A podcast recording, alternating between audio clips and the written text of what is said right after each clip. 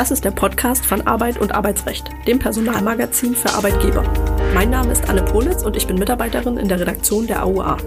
In der Reihe Kurz gefragt sprechen wir regelmäßig mit Dr. Jan Tibor Lellay. Er ist Fachanwalt für Arbeitsrecht und Partner bei Buse in Frankfurt. Er berät seit vielen Jahren Unternehmen umfassend im Arbeitsrecht, von A wie Abmahnung bis Z wie Zeugnis. Seinen Schwerpunkt hat er im Betriebsverfassungs- und Tarifrecht. Lieber Herr Dr. Lellay, herzlich willkommen zu einer weiteren Folge Kurz gefragt. Wir wollen heute anhand zweier Fälle über Geschlechtergleichbehandlung sprechen.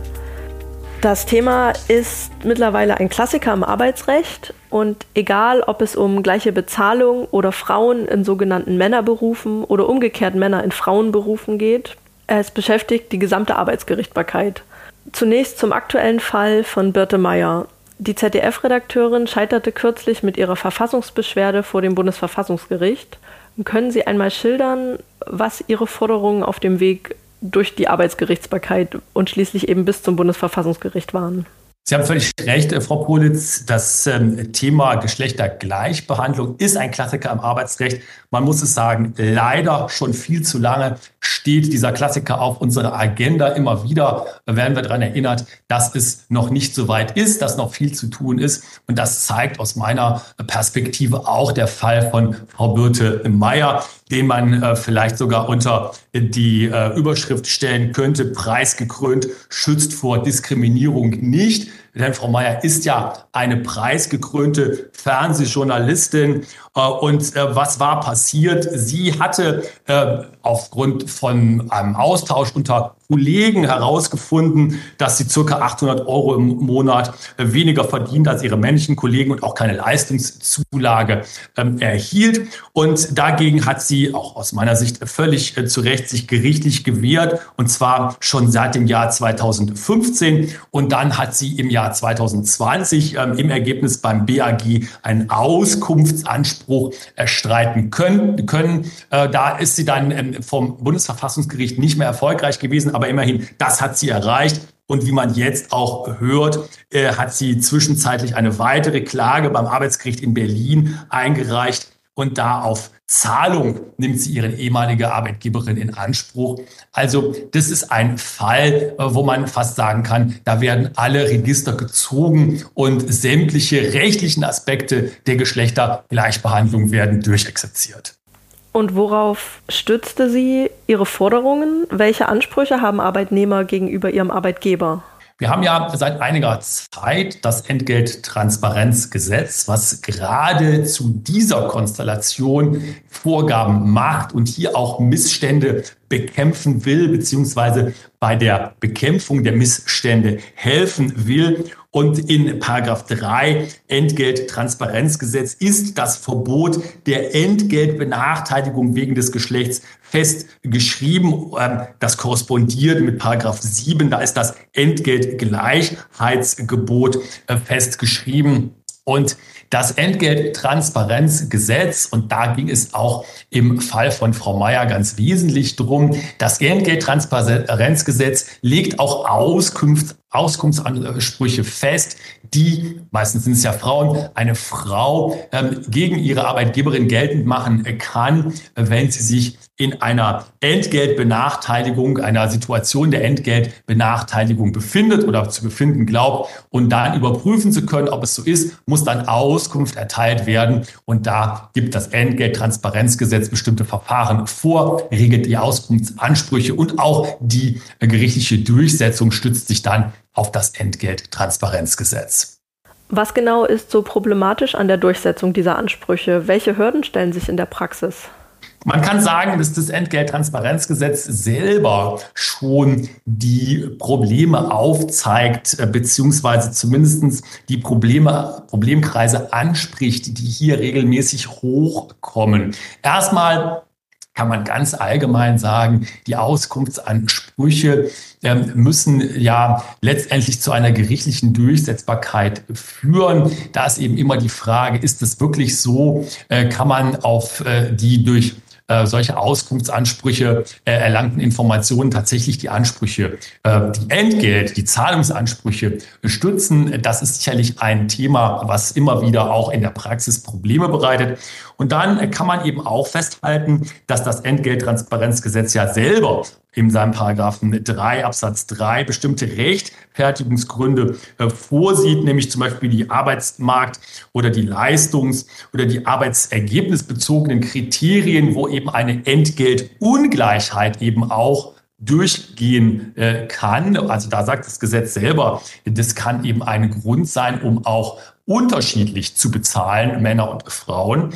Ähm, was nicht anerkannt ist, ist eine Flexibilität, denn da gibt es keinen Bezug zu der Arbeitsqualität. Aber hier kann man schon sagen, dass es eine Reihe von Gründen eben gibt, warum unterschiedliche Entgelte gezahlt werden. Und das ist ja auch rein aus der Personalpraxis gesehen oder aus der Personalperspektive gesehen nicht verkehrt. Denn es muss ja auch Gleiches äh, gleich behandelt, aber auch Ungleiches eben ungleich behandelt werden dürfen. Wie sieht es denn mit arbeitsvertraglichen Verschwiegenheitsklauseln und Ähnlichen aus? Sind diese grundsätzlich wirksam, beziehungsweise wie lassen sie sich wirksam ausgestalten? Ich denke, hier muss man unterscheiden. Die ganz klassischen arbeitsvertraglichen Verschwiegenheitsklauseln sind eben ein Klassiker und in vielen Arbeitsverträgen vorgesehen und auch wirksam, zumindest in dem Sinne, äh, dass sie die Betriebs- und Geschäftsgeheimnisse schützen wollen. Wir wissen ja alle, nach dem Geschäftsgeheimnisgesetz gibt es da jetzt erhöhte Anforderungen, wie sowas passieren muss, wie man also wirksame Klauseln formulieren ähm, kann und soll. Die Gerichte haben da auch sehr streng schon drauf geschaut in den letzten Jahren. Aber hier geht es ja vor allen Dingen um die Frage, gibt es wirksame Verschwiegenheitsklauseln bezogen auf das Entgelt?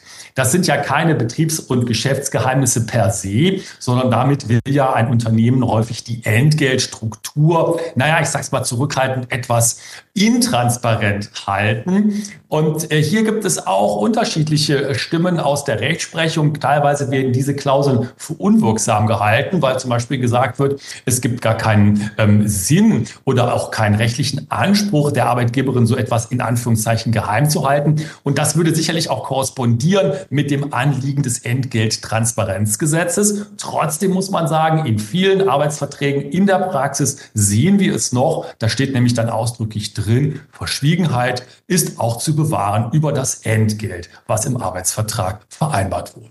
Und Sie haben eben angesprochen, dass das Entgelttransparenzgesetz selbst Rechtfertigungsgründe für eine ungleiche Bezahlung vorsieht. Aber wie sollten Arbeitgeber mit diesem Problem in der Praxis umgehen? Müssen denn Mitarbeiter, die wirklich gleichwertige Arbeit verrichten, immer dasselbe verdienen? Immer ist ja ein ähm, wichtiges und großes Wort. Ich denke aber, der Grundsatz steht fest. Gleiches Entgelt für gleiche, schrägstrich gleichwertige Arbeit. Das ist das Kern, das ist die Kernaussage der Entgeltgleichheit, also da keine Ungleichbehandlung, wenn wir über gleiche oder gleichwertige Tätigkeiten reden. Wichtig ist es ähm, im Blick zu behalten, wie gleich ist es im Ergebnis oder im Einzelfall. Und da muss man dann tatsächlich eben hinschauen. Und das wissen ja unsere Hörerinnen und Hörer natürlich nur zu gut. Jeder, der in der Personalpraxis sich mit ähm, solchen Dingen beschäftigt, mit Personalarbeit sich beschäftigt, der weiß, dass Arbeitsverhältnisse eben nicht immer gleich sind, dass es natürlich Leistungsunterschiede gibt, dass es natürlich Qualifikationsunterschiede gibt, dass es natürlich Unterschiede in den Arbeitsverhältnissen Arbeitsergebnissen gibt.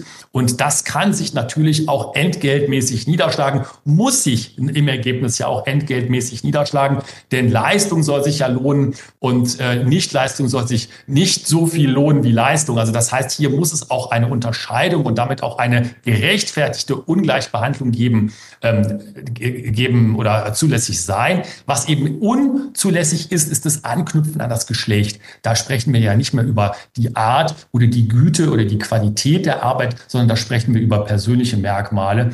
Ähm, und das ist eben ein unzulässiger Anknüpfungspunkt. Und nun zum zweiten Fall. In unserem Podcast ging es ja vor kurzem bereits um das Recruiting über Tinder und Co. Und nun hatte das Landesarbeitsgericht Schleswig-Holstein in einem Fall über eine Bewerbung via eBay Kleinanzeigen zu entscheiden. Worum ging es in diesem Fall? Das ist ein Fall, wie ihn das Leben schrieb. Äh, man kann sich, finde ich, einen solchen Fall fast gar nicht äh, ausdenken. Äh, hier war es so gewesen, dass äh, über eBay, das berühmte Online-Portal, Stellenanzeigen geschaltet wurden. Und ich möchte gerne diese Stellenanzeige, weil sie auch in der Entscheidung des Landesarbeitsgerichts Schleswig-Holstein wiedergegeben wurde, die möchte ich gerne kurz einmal vorlesen. Da wurde also wie folgt geschrieben, Sekretärin gesucht, Beschreibung, wir suchen eine Sekretärin ab sofort, Vollzeit, Teilzeit, es wäre super, wenn Sie Erfahrung mitbringen. Und auf diese Anzeige ist dann der Kläger aufmerksam geworden und schreibt über eBay, über das Portal an die Stellenausschreibende Arbeitgeberin. Hallo, ich habe gerade auf eBay Kleinanzeige Ihre Stellenausschreibung gefunden, wo Sie eine Sekretärin suchen. Ich suche derzeit eine neue Wohnung im Umkreis und habe Interesse an Ihrer Stelle. Ich bewerbe mich hiermit auf Ihre Stelle. Und dann antworten die wieder, und da kann man wirklich nur noch die Hände über dem Kopf zusammenschlagen und schreiben also demjenigen, der sich beworben hat, vielen Dank für Ihr Interesse an unserem Hause. Wir suchen eine Dame als Sekretärin. Wir wünschen Ihnen alles Gute. Vielen Dank. Und man kann sich natürlich gar nicht anders vorstellen, der Fall geht vor Gericht. Es wird also hier vorgetragen, dass es eine äh, Diskriminierung wegen des Geschlechts äh, gegeben hat.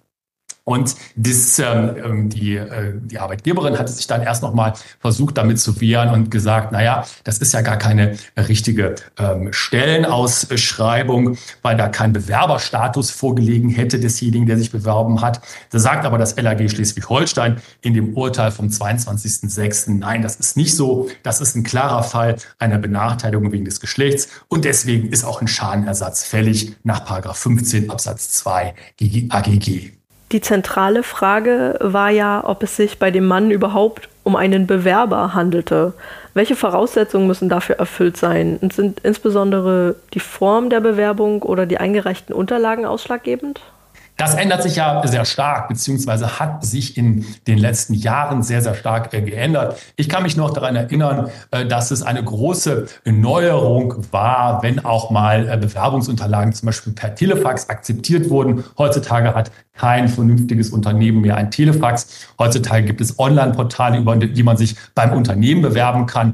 Und dementsprechend sind auch die formellen Voraussetzungen, und das finde ich, hat hier auch das LAG Schleswig-Holstein sehr gut rausgearbeitet. Die formellen Voraussetzungen an solche Bewerbungen, die sind ganz, ganz niedrig. Man kann sich also als Arbeitgeberin nicht darauf zurückziehen und kann sagen, naja gut, du hast mir nur eine E-Mail geschickt äh, und äh, das ist jetzt deswegen äh, der Fall, du bist keine Bewerberin oder kein Bewerber in diesem formellen Sinne, sondern man muss sich einfach klar vor Augen führen, das Recruiting hat sich geändert, das Recruiting ist digital geworden, das Recruiting ist digitalisiert worden. Viele Unternehmen haben das ja auch zu Recht aufgegriffen und dementsprechend sind natürlich auch die Voraussetzungen, die formellen Voraussetzungen anzupassen. Also eine Form der Bewerbung Zwingend gibt es eben nicht mehr. Und die eingereichten Unterlagen, die sind in dem Sinne ausschlaggebend, dass sie zu der Stelle passen müssen. Aber letztendlich kommt es ja erstmal darauf an, dass dem Unternehmen klar wird, hier bewirbt sich jemand bei uns. Und das ist ja in den allermeisten Fällen gegeben.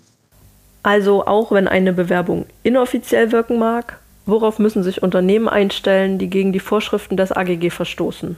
Das ist ja auch ein Klassiker und wenn hier äh, im Bewerbungsverfahren gegen die Vorgaben des AGG verstoßen wird, der Klassiker ja die nicht geschlechtsneutrale Stellenausschreibung, dann führt das eben zu äh, den äh, berühmten Zahlungsansprüchen, wie das LAG Schleswig-Holstein das ja auch ausgeurteilt hat. Das steht in Paragraph 15 Absatz 2 AGG.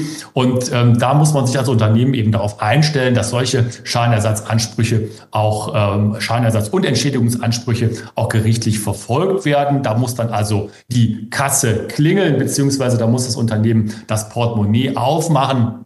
Aber ich denke, der Fall hier zeigt ja auch wieder, dass gut gemachte Bewerbungsprozesse und ähm, professionell arbeitende Personalabteilungen gar nicht in diese Verlegenheit kommen. Es gibt ja heutzutage fast keine geschlechtsneutralen äh, keine nicht geschlechtsneutralen Stellenanzeigen mehr. Das haben ja wirklich alle begriffen und nur hier auf eBay und deswegen fand ich den Fall auch so kurios, scheint es ab und zu noch ein bisschen anders zuzugehen, aber ich denke, das wird auch nach und nach aussterben.